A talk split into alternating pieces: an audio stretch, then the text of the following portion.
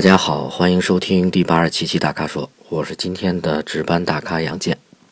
今天将回答三位朋友提出的问题。那么第一位朋友是啊，应该是来自东北东北的这位朋友，呃，三款车选车的问题，然后纠结在后驱、雪地胎、发动机启停技术以及自吸的发动机啊，还想兼顾动力和操控。OK。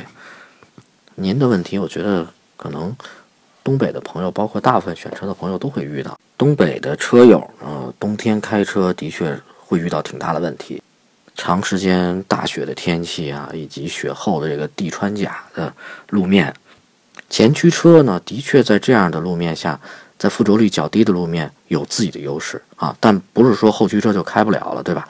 你像宝马、保时捷、奔驰这样的后驱车型。每年冬天都会做一些冰雪的驾驶体验。我印象里教官说的最多的就是，其实参加这类活动是为了让大家掌握和学习如何在冰雪路面安全驾车的这种技巧啊，同时养成更好的驾驶习惯啊，并不是一味的让你去追求刺激或者把车开的要多快多快。那我们换装冬季胎啊，也就是您提出这个雪地胎，呃，甚至在冬季胎上加装防滑链啊，无非是想获得更好的雪地和冰面的这个抓地力。其实你无论选择什么样的车，我觉得前驱、后驱也好，我认为良好的驾驶习惯和谨慎慢行才是最关键和最安全的。其次，再说到自动启停装置啊，呃，自动启停功能呢，其实就在堵车和等红灯的时候，能减少不必要的燃油消耗和降低排放啊。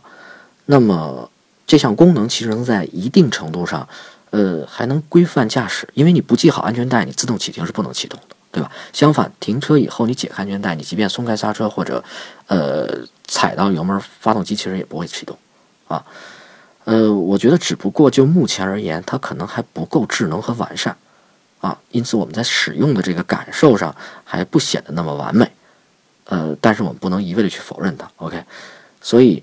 如果你不习惯这个自动启停，那咱们可以通过手动来关闭这项功能。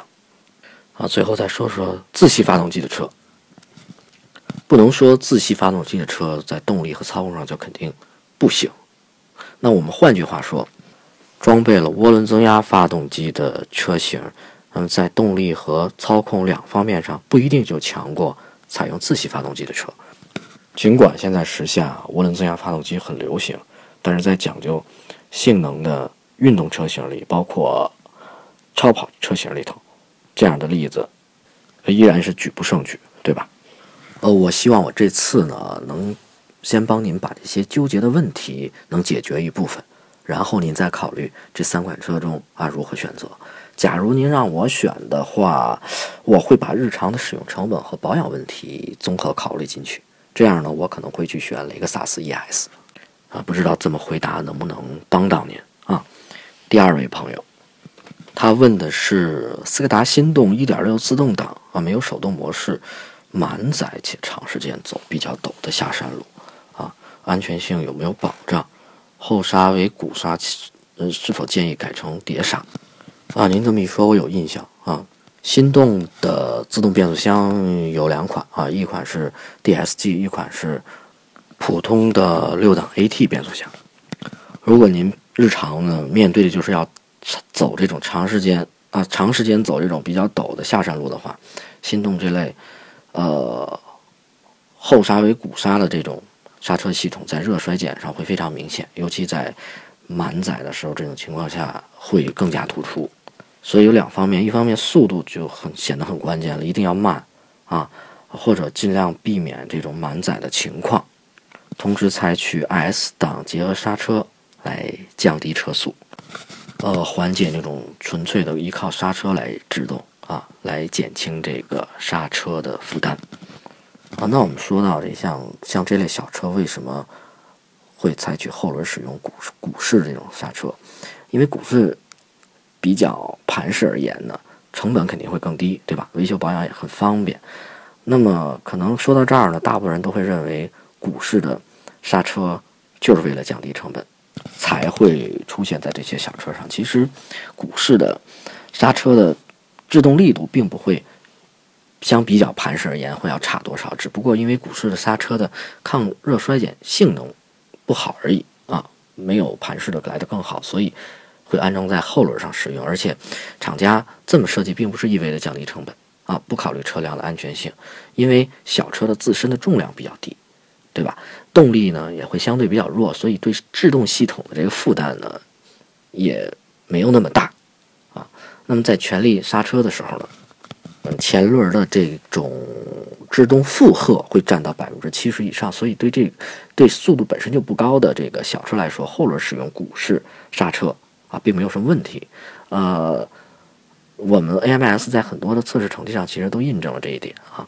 还有提醒大家，就是在涉水之后，要适当的去踩踩刹车啊，起到一定的排水作用。您第二个问题问到后刹、鼓刹哦，建议是不是能够改成碟刹是吧？呃，我是不建议对原厂使用的这鼓式刹车来改装成盘式刹车，因为你在改装过程中，万一用了不匹配或者劣质的这种呃零部件的话，呃，或是在施工中呃操作不当啊，或者安装不当。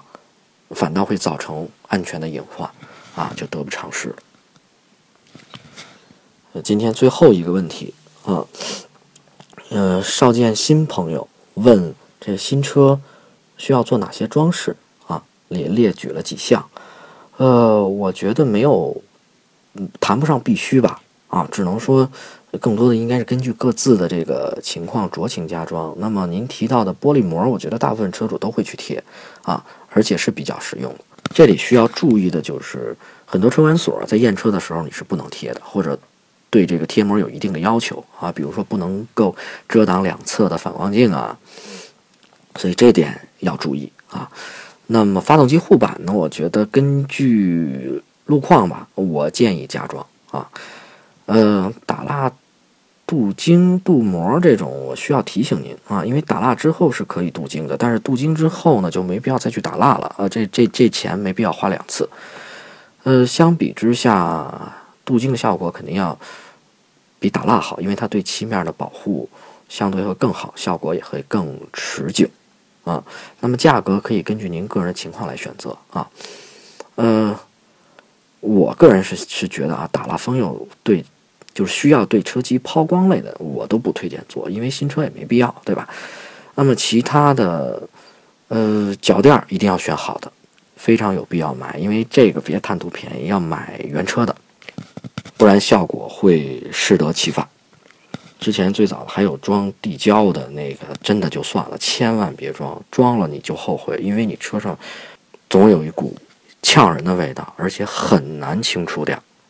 座套的选择一定要慎重啊！你无论是真皮的还是那种仿皮的也好，还是冬天那种啊翻毛的厚厚的坐着特暖和的那种座套，其实，在紧急情况下，这样的面料你很容易跟你的身体产生滑动，特别不利于安全驾驶。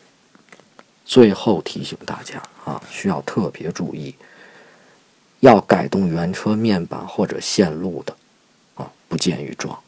非常容易产生安全隐患。好，谢谢大家。以上就是本期大咖说的全部问题。欢迎大家继续在微社区中提问。如果您想了解更多汽车资讯和导购信息，请持续关注我们的微信公众号“车评网”。我们下期节目再见。